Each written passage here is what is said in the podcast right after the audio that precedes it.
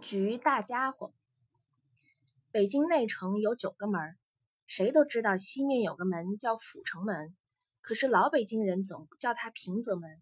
平则门原来是五百多年前元朝的老名字，为什么今天口语里还叫它旧名字呢？这就是因为有那么一段平则门里局大家伙的民间传说的缘故。好几百年啦，谁都知道平则门里有一座白塔寺。庙的正名叫妙音寺，白塔寺里有一座上头大底下小的白塔，它和北海的小白塔形式一样。这座白塔不知道在哪一年，谁也说不上来的那一年，塔肚子上忽然裂了很大的缝子。这个古老的白塔眼看是有崩裂倒塌的危险了，管塔的人赶忙禀报了地方官。地方官赶忙禀报了他的长官，长官又赶明奏明了皇帝。皇帝一接到这个奏章，立刻慌了，说：“这还了得！白塔可得赶紧修好。白塔是国都西面的镇物，镇物坏了就破了国都的风水，破了国都的风水，国家的气数就完了，那还了得！”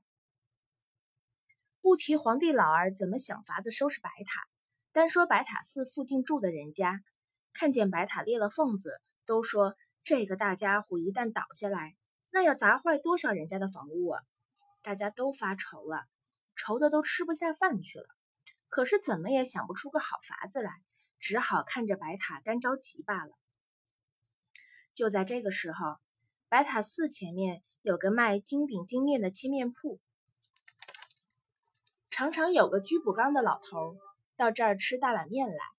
他总是不言不语的，吃完了饭，给了钱就走，也不说长，也不道短，也不和别人闲扯。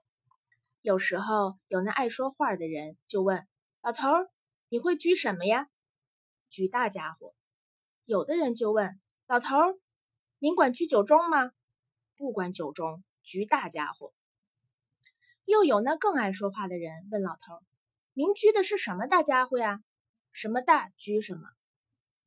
大家都爱这么问他，天天问，天天说，天天大家听了一笑，居大家伙了的老头就没人不知道了。白塔这个大家伙裂了缝子了，大家都发愁了，谁也没有心肠再问老头会居什么了。老头还是不言不语的低着头吃大碗面。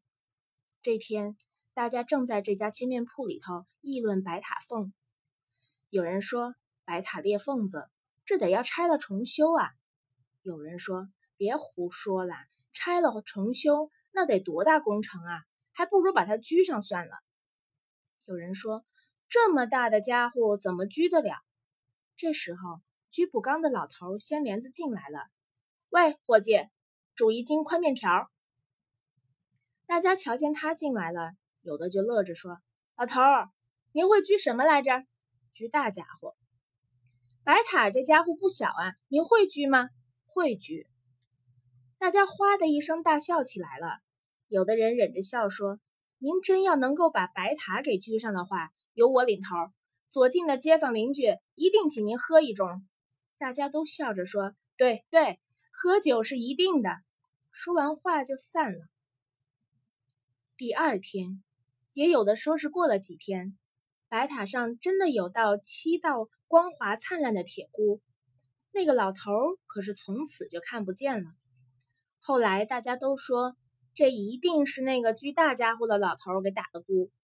又有人说了，这位老头一定是鲁班爷。现在妙音寺的白塔还纹丝不动地站在那里，光滑灿烂的铁箍是没有了，可塔肚子上却有几道凸起的道道。人们一看见这几道道道，就想起居大家伙的故事来。整理人金寿生。